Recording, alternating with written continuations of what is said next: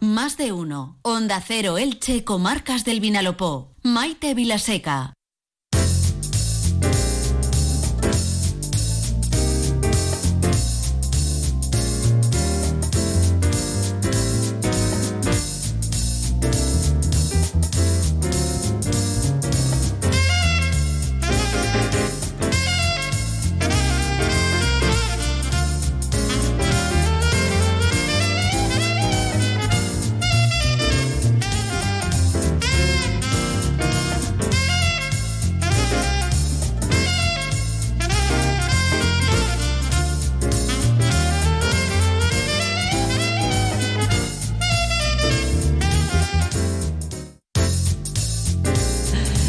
Es que estamos aquí en la pretertulia, ¿eh? entonces un poco la, precuela, eh, ya calentando un poquito motores y saludándose, por supuesto, entre ellos nuestros invitados de esta semana, con los que vamos a poner sobre la mesa una situación que ya se nos quedó pendiente en la semana pasada y que se ha agravado en estos últimos siete días, eh, y es, bueno, pues las dificultades a las que se están enfrentando nuestros productores, especialmente nuestros agricultores, pero no queremos perder de vista también eh, bueno, pues la situación cada vez más complicada que tienen nuestros eh, pescadores e incluso nuestros eh, fabricantes de calzado, importadores y exportadores, por esa situación de cierre de los transportes de mercancías por el Mar Rojo debido a la guerra en Palestina. Vamos a hablar de todo ello. Es un placer saludar al profesor José Ruiz. Profesor, bienvenido. Buenas tardes. Buenas tardes. Saludos cordiales, como siempre, a todos los oyentes, Maite, y a los compañeros y compañeras de esta tertulia. Pues compañeros como José Navarro, portavoz del Grupo Municipal del Partido Popular en Elche. Bienvenido, José, buenas tardes. Muy buenas tardes, Maite. Un placer estar como cada jueves aquí en esta tertulia. Y en esta ocasión, pues siempre es un gusto recibir, eh, aunque sea de vez en cuando, en nombre del Grupo Municipal de Compromiso y como asesor de este Grupo Municipal en Elche, a Felipe Sánchez. Felipe, bienvenido, buenas tardes. Hola, buenas tardes, Un placer para mí también. Eh, estar con vosotros aquí en antena, con vuestros oyentes y con los compañeros de la tertulia. Hoy además para abordar un tema del que enseguida nos va a hacer la introducción el profesor eh, Pepe Ruiz, eh, un tema eh, del que tú has tenido responsabilidades de gestión ¿no? y siempre ha habido apoyo, no solo durante este gobierno, creo que todos los gobiernos del Ayuntamiento de Elche siempre han mirado mucho al sector agrario y, bueno, ahora más que nunca. ¿no? Sí, yo, vamos, tuve la responsabilidad como concejal de desarrollo rural, al final esa parte me tocaba la agricultura.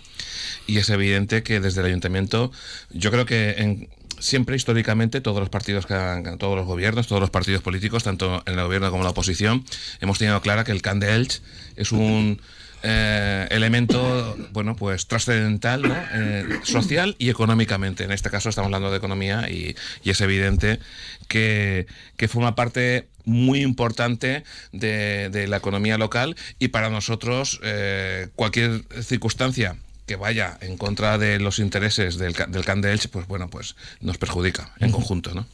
Enseguida vamos a entrar en materia. Dejarme que salude al eh, portavoz adjunto del Grupo Municipal del Partido Socialista en Elche, Mariano Valera. Mariano, bienvenido, buenas tardes. Muy buenas tardes, muchísimas gracias. Y, para entrar en materia, pues escuchamos si os parece al profesor José Ruiz. Así que tiene usted la palabra, profesor. Bien, Maite.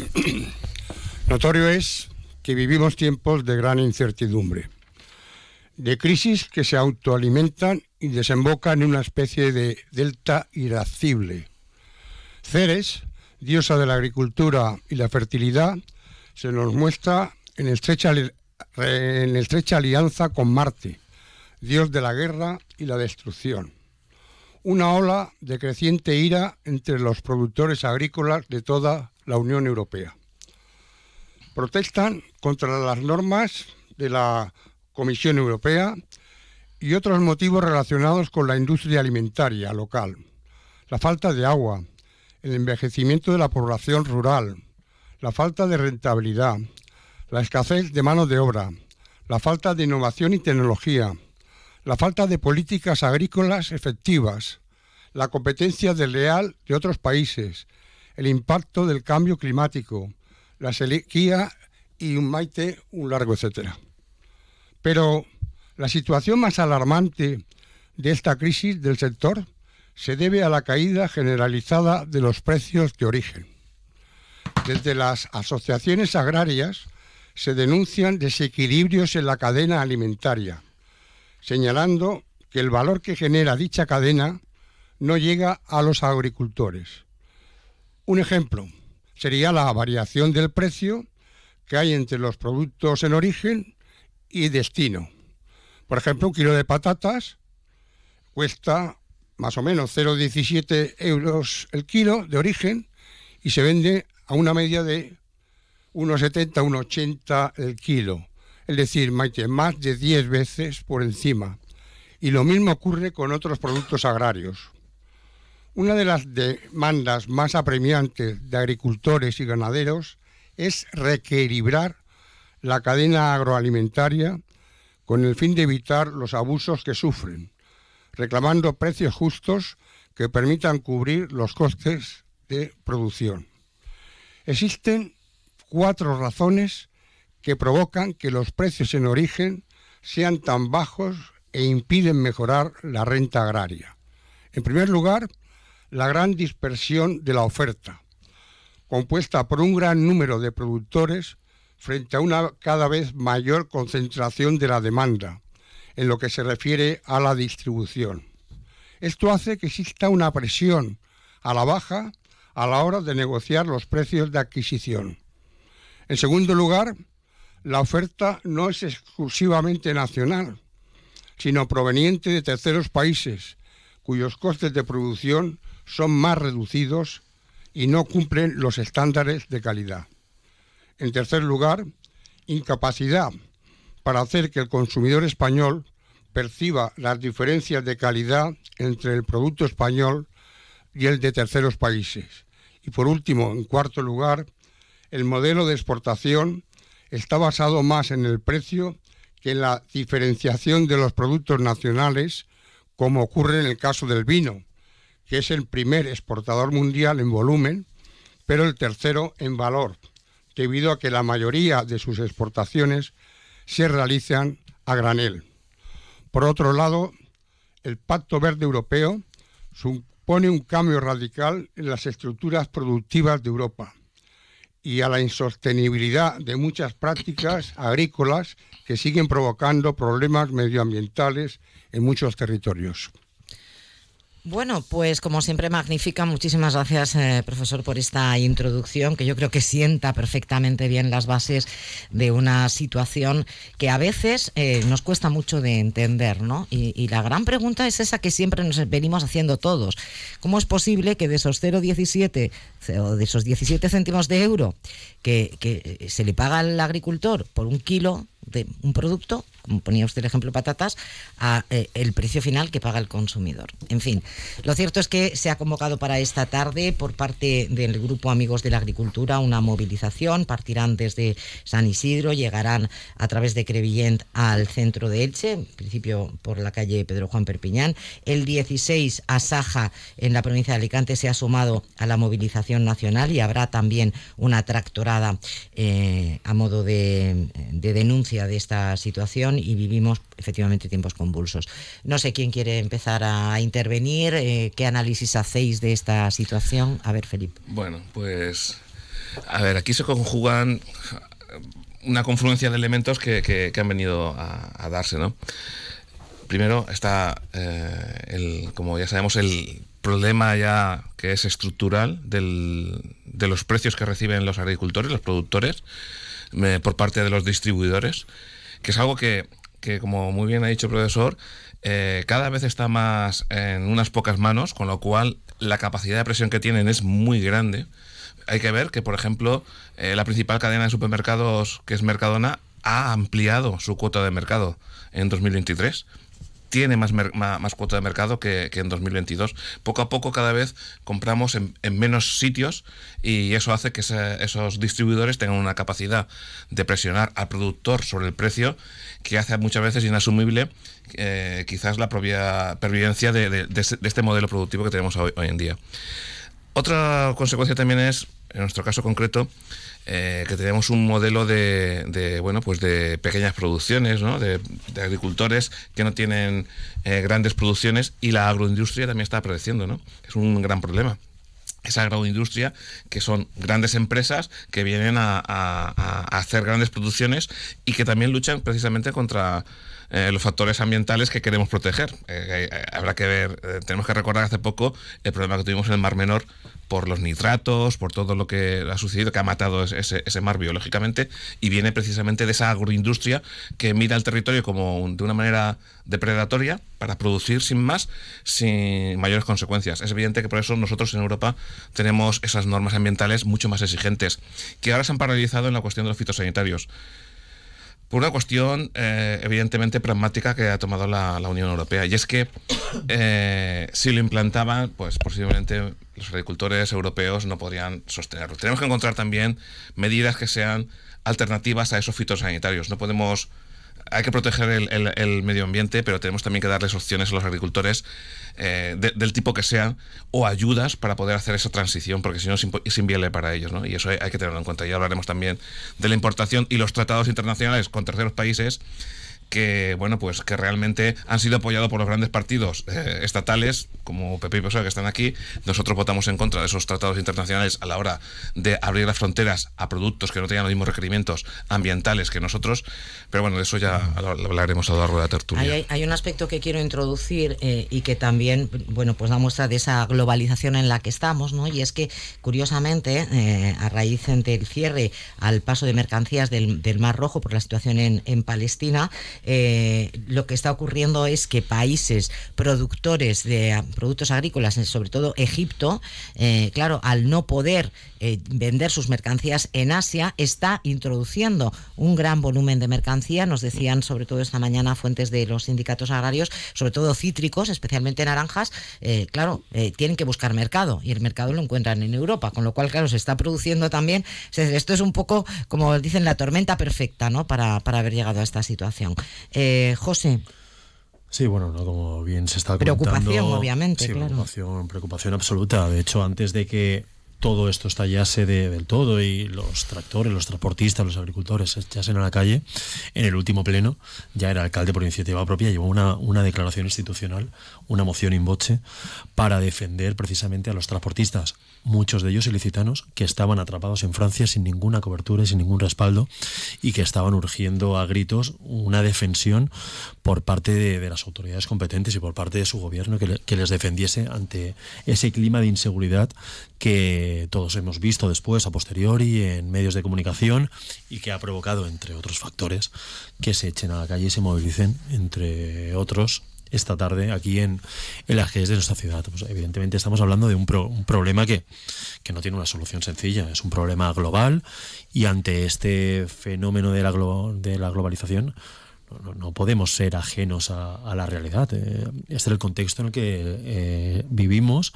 y no podemos combatirlo. Sí que podemos ayudar a, paliar todo ese tipo de, déficits, de, demandas que están eh, urgiendo los agricultores, los ganaderos, los pescadores también, que ahora les han recortado los días para faenar. Sí que podemos tomar acciones y, medidas un poco que, que palien en el tema del encarecimiento de los productos. ¿Cuántas veces hemos hablado que la importancia que era pues fomentar, que crear y, dotar de la estructura necesaria para que esos productos de proximidad, en el caso de Ilche, ¿qué nos van a contar a nosotros de, cultivo y de producción de, agricultura, de hortalizas, de frutas, de, verduras, de, todo tipo, ¿no? Que, que, nos deja maravillados no solo a nosotros, sino al resto de España y al resto de Europa, ¿no? Pero sí que tenemos que apoyarlo y apoyarlo significa creernos lo que estamos haciendo. Y para eso los agricultores, la principal herramienta que necesitan es agua. Y ahora estamos en otras cosas, en otro tipo de debate. Pero no podemos perder de vista que necesitan agua y, ese problema sigue estando y tenemos que seguir defendiéndolo ante todos, sobre todo los que nos recortan el agua para nuestras tierras. Y después ya hay otra serie de medidas que por parte del Partido Popular se han propuesto a nivel nacional para primero para indemnizar a esos agricultores que han perdido parte de su producción durante estos días que han sido atacados, atacados en territorio francés. Necesitan una cobertura de su gobierno, de sus autoridades. Esto por ahora se ha rechazado, ya, ya veremos. otro tema, no, podemos eh, estar cada dos por tres introduciendo nuevos impuestos, sobre todo al sector del campo, al sector agrario, que aquí difiero en alguna, no, recuerdo quién lo ha manifestado, pero que, se, que necesitan un aire tecnológico, bueno, no sean nuestros agricultores en Elche, que han hecho inversiones muy cuantiosas para aprovechar el más mínimo de, de agua. O sea, mejor no se puede no se puede invertir eh, el agua en nuestra ciudad. Y esto es de ser una inversión económica muy importante los agricultores algunos de ellos pues están están pagándolo. Y sí que es cierto que también cierto apoyo para esa regeneración ese relevo generacional en el campo también tenemos que ser conscientes de ello. Yo creo que hay, medidas a, muchos niveles, ¿no? Eh, desde el nivel Unión Europea, eh, gobierno eh, del Estado, y, y, claro, cuando al final las administraciones locales ven a sus productores en esta situación, ¿qué se puede hacer? Es un poco la pregunta que también quiero yo poner sobre la mesa, ¿no? Porque eh, estamos hablando, efectivamente, todo esto está globalizado, sabemos cómo, cómo está funcionando, pero ¿qué se puede hacer desde la administración más cercana, en este caso desde los municipios? Eh, bueno, pues eh, yo en primer lugar quiero evidentemente saludar a mis compañeros tertulianos en esta mañana de jueves y también pues agradecer como siempre a ese análisis que nos hace el profesor como cada jueves maravilloso y que alumbra eh, las tertulias de, cada jueves. Respecto a lo que al, tema que, debatimos hoy, evidentemente lo miramos todas y todos con preocupación, porque es para mirar con preocupación lo que está ocurriendo en, en, nuestro, en nuestro sector agrario. Y, y, antes de, de, poder aterrizar esas, esas necesidades que pueda tener el sector agrario a nivel municipal, como, como, como bien has dicho, como administración más cercana al ciudadano. Yo a mí me, me traído algunos datos que me gustaría compartir esta mañana micrófono abierto eh, con, mis con mis compañeros tertulianos y con los oyentes, ¿no? Porque yo entiendo que estamos viviendo este momento de esta situación difícil que tenemos que afrontar, que tenemos que, que sentarnos, que tenemos que, que, hablar para ver cómo se afronta, pero aún así, eh, como bien dices, las medidas de, del gobierno a nivel nacional entiendo que son medidas de, un gobierno comprometido con el sector agrario, porque evidentemente hablamos de que estamos eh, tratando uno de los pilares de, la economía española y que sostiene la balanza eh, comercial de nuestro país.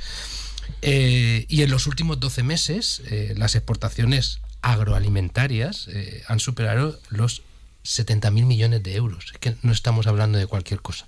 Estamos hablando de uno de los principales, principales pilares de la economía española. Por lo tanto, el gobierno, el gobierno nacional está firmemente comprometido con, con los sectores agrarios y lo demuestra y se demuestra con hechos y con hechos que también hay que aterrizarlos a nivel municipal. Por eso entre los años 2022 y 2023 se habilitaron ayudas extraordinarias por un valor de 4.000 millones de euros. Nunca hasta ahora se había movilizado tantos fondos públicos del Estado para poder apoyar al sector primario. Eh, mm, además, en esas ayudas directas extraordinarias, unos 1.400 millones de euros para agricultores y ganaderos, se han arbitrado medidas de apoyo fiscal. Y aquí es cuando hay que aterrizar esas medidas a nivel municipal. Se, se han arbitrado medidas de apoyo fiscal, laboral, social, financiero y de ayuda a la contratación de seguros agrarios, entre otras. Y esas ayudas se manifiestan y se realizan también a nivel eh, municipal. Y, más ayudas que entiendo que, bueno, tengo aquí muchos datos en el rendimiento neto del IRPF, eh, como he dicho, en la contratación de seguros agrarios, en los aplazamientos a los pagos de las cuotas de la seguridad social, en materia hidráulica, que ha salido también a colación, se han adoptado medidas de exenciones de cánones de agua y reducción del precio de agua desalada para el uso agrario. Es decir, este gobierno está comprometido eh, a nivel nacional con uno de los sistemas más importantes de, nuestros pilares, como es de la economía española, como es el sector agrario, y lo demuestra y lo demuestra con hechos. Y antes de, que tome la palabra otro compañero tertuliano, sí que me gustaría señalar algo de lo que se ha hablado y que eh, el profesor ha demostrado y ha, y ha, verbalizado tan claramente como es el tema de la cadena alimentaria. Creo que es una de, las manifestaciones más claras por el cual se está saliendo a la calle eh, en estos días, por el cual se está generando esta tractorada. Y hemos visto esta tractorada apoyada evidentemente por el Partido Popular y por Vox que apoyan esta reivindicación para que se dé de una vez eh, el hecho de la ley de la cadena alimentaria, esa ley de, alimentaria que, que comenta, que ha comentado Saja a nivel nacional, para que los agricultores nunca paguen nunca se les pague por debajo de lo que les cuesta producir. Esa ley se aprobó hace cuatro meses eh, por mayoría absoluta con los votos del Partido Socialista, Unidas Podemos y otros partidos y con los votos en contra del Partido Popular y de Vox los mismos partidos que hoy están en la calle reivindicando una de las manifestaciones que se están eh, reivindicando eh, y que se está gritando que se cumpla esa cadena alimentaria. Por eso llama la atención, evidentemente, que se luche, que se, que se manifiesten y cuando hay que actuar, cuando hay que gobernar, que se vote en contra de esta ley alimentaria. Profesor. Bien, el compañero Varela ha puesto el dedo en la llaga, ¿no? Porque en lo local, el problema de la agricultura, lo ha dicho muy bien, está en la cadena alimentaria y eso corresponde, pues, eh, en su medida de, resolverlo al gobierno nacional, ¿no? Pero yo quisiera dar dos datos. Uno que va en el sentido de, del siguiente, que el problema del campo no reside solo en los grandes hipermercados, ¿no? El 70% del total de la producción agrícola española se exporta. Del 30% restante, el 20% es comprado por la industria alimentaria y el resto, el 10% del total, es adquirido por la distribución nacional para su venta directa a los consumidores. Esto por un lado. Por otro lado, Maite, eh, en la estrategia del Pacto Verde que contiene por parte de la Comisión Europea la estrategia de la granja a la mesa, se establecen los siguientes objetivos y quisiera enunciarlos. ¿no? El primero, reducir el impacto negativo del uso de pesticidas en un 50%. En segundo lugar, reducir el uso de fertilizantes en un 20%. Tercero, alcanzar para muy dentro de poco, para 2030, un 25% de la superficie agrícola en cultivo ecológico. Cuarto lugar, reducir las tierras agrícolas productivas en un 10%. En conclusión, Maite, el Pacto Verde Europeo les obliga a los agricultores a reducir la producción las políticas de la Unión Europea lo que están haciendo es agobiando y ahogando también a los agricultores. Hay un aspecto que yo no que yo no termino de entender, eh, quizás por pura ignorancia, eh, pero cómo es posible que y ya es algo que reivindicaban los agricultores franceses, ¿no? Es decir, cómo es posible que los productos que se producen en los países de Europa tengan que someterse a unos eh, criterios de salubridad, de no utilizar todos estos pesticidas, etcétera, que, que son bastante duros y luego se permita la entrada de otros productos procedentes de terceros países de fuera de la Unión Europea que no se someten a estos controles fitosanitarios. A mí aquí hay algo que no me cuadra. A lo mejor es ignorancia, ¿eh? A ver, Felipe. Bueno, eso yo creo que tiene que ver mucho con, la forma en la que se negocian los tratados internacionales en la Unión Europea. Es ventajoso para nosotros como consumidores el que, nuestra seguridad alimentaria sea superior a la, a la de otros lugares. Eso es así. O sea, nosotros comemos productos mucho más saludables. Voy a poner un ejemplo. Suecia, cuando entró en la Unión Europea, a los años, a los pocos años, en, unos, en, los, en las estadísticas de salud habían mejorado su, la salud de los habitantes. Y era porque entraban las hortalizas, las frutas, la verdura nuestras, nuestras hortalizas, frutas y verduras, entraban sin aranceles allí y la gente las consumían porque se habían vuelto más asequibles. Es decir, es una gran ventaja poder consumir los productos que nosotros consumimos. Y somos exportadores también, exportamos a otros sitios gracias a la calidad de esos productos. Pero en las negociaciones, igual que por ejemplo ha pasado con la pesca, se ha mejorado la pesca atlántica, de, esas grandes flotas que, hacen eh, que esas, esas capturas masivas, y se ha empeorado la pesca mediterránea. En nuestro caso concreto, tenemos que a la hora de negociar eh, eh, sobre producción agraria, eh, la producción, podríamos decir, continental, ¿no? Que, no es, que, no es, que es de secano, que es de otro tipo de, de grandes producciones, cereales y otro tipo de patatas, tubérculos. los productos mediterráneos siempre quedamos en, un, en, otro lado. Quizá por la fuerza que tenemos, que somos pequeños productores en toda la área mediterránea, no solamente aquí en el País Valenciano, sino que tenemos Andalucía, tenemos en todo, toda la área mediterránea y de otros países son productores que no son, no son tan grandes como los productores continentales. Y a la hora de negociar, pues siempre hay que ceder a algún punto y casualmente ceden con nosotros. ¿no? O sea, que al final es aquello de que el pez grande siempre termina comiéndose al pez chico. Exacto. Claro, pero por otro lado está apuntando el profesor reducir las, las eh, extensiones de las explotaciones agrarias. O sea, es un tema realmente muy complejo, ¿no?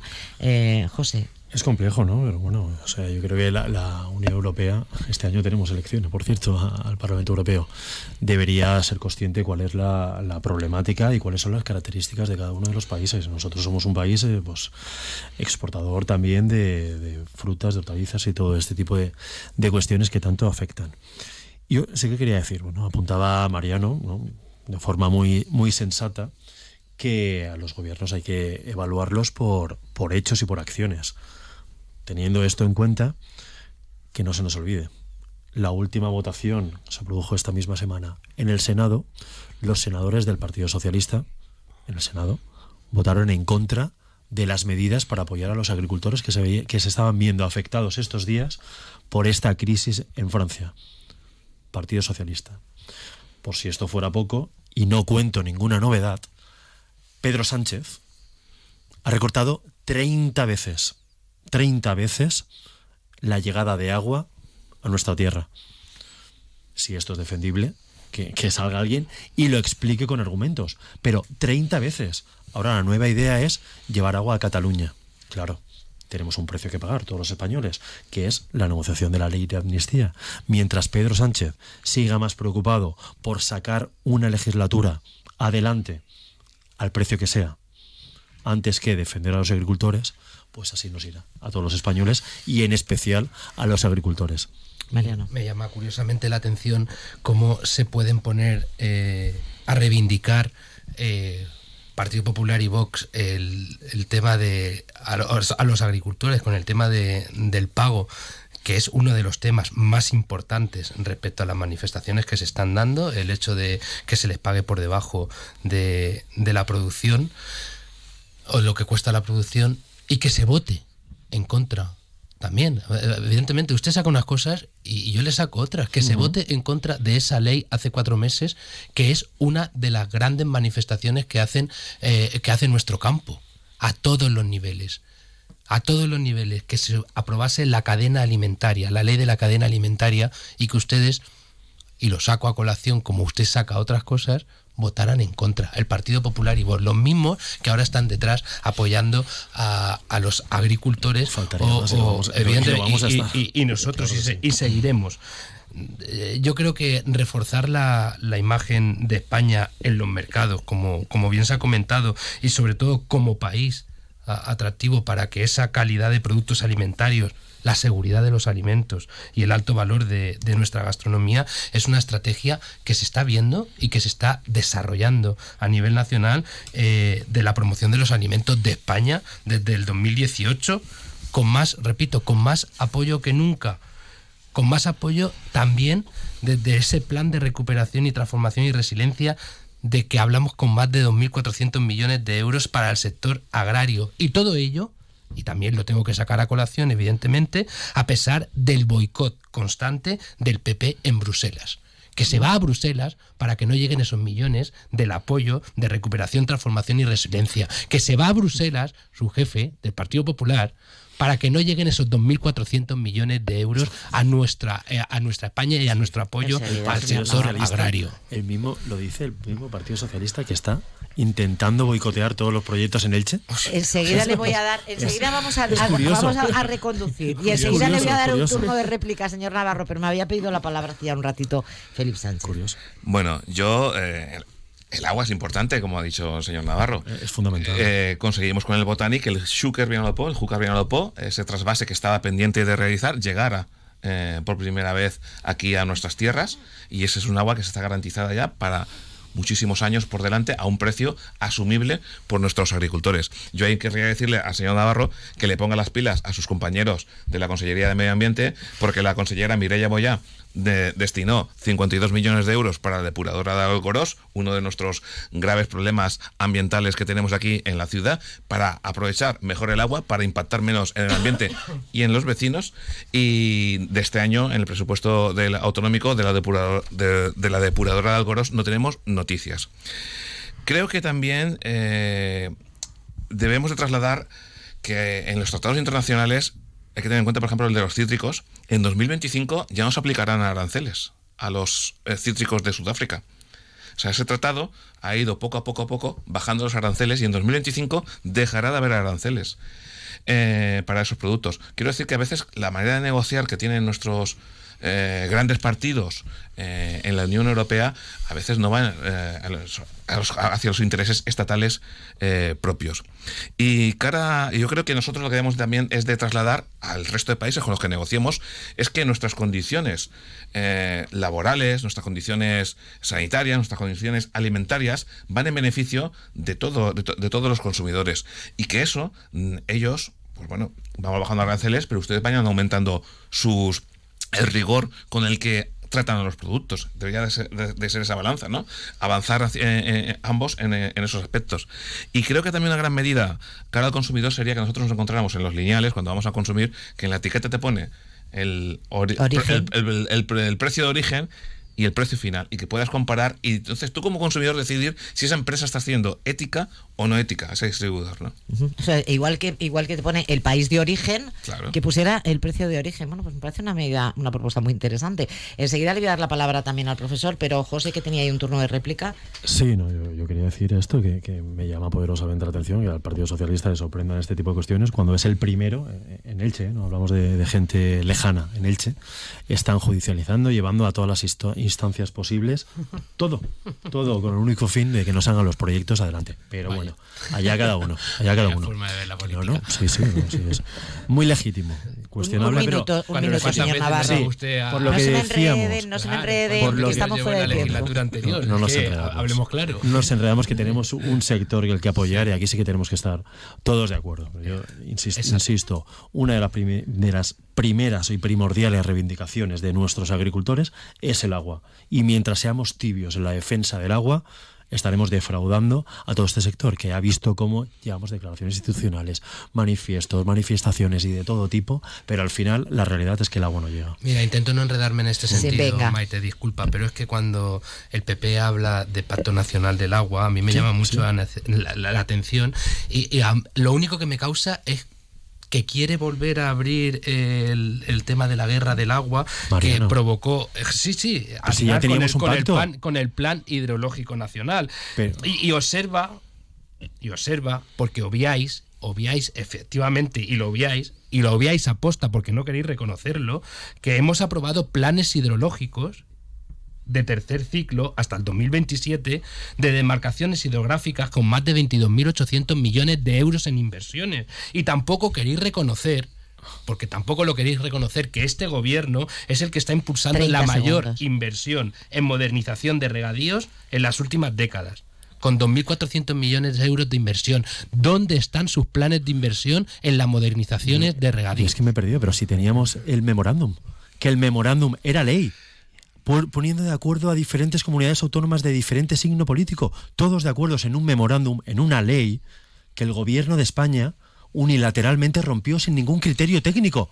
Y esto es una obviedad, sin ningún criterio técnico. Y lo rompió, lo hizo añicos. Venga, lo vamos a dejar aquí de momento, de momento, eh, que dejando claro nuestro apoyo a nuestros productores. Siempre. Y que en la medida de lo posible consumamos productos locales, que a lo mejor en el punto final de venta son un poquito más caros, pero podemos mirar la etiqueta y decir, oye, que me voy a comer yo esta, mm, no sé, coliflor, estas granadas o estas alcachofas maravillosas que han producido nuestros agricultores.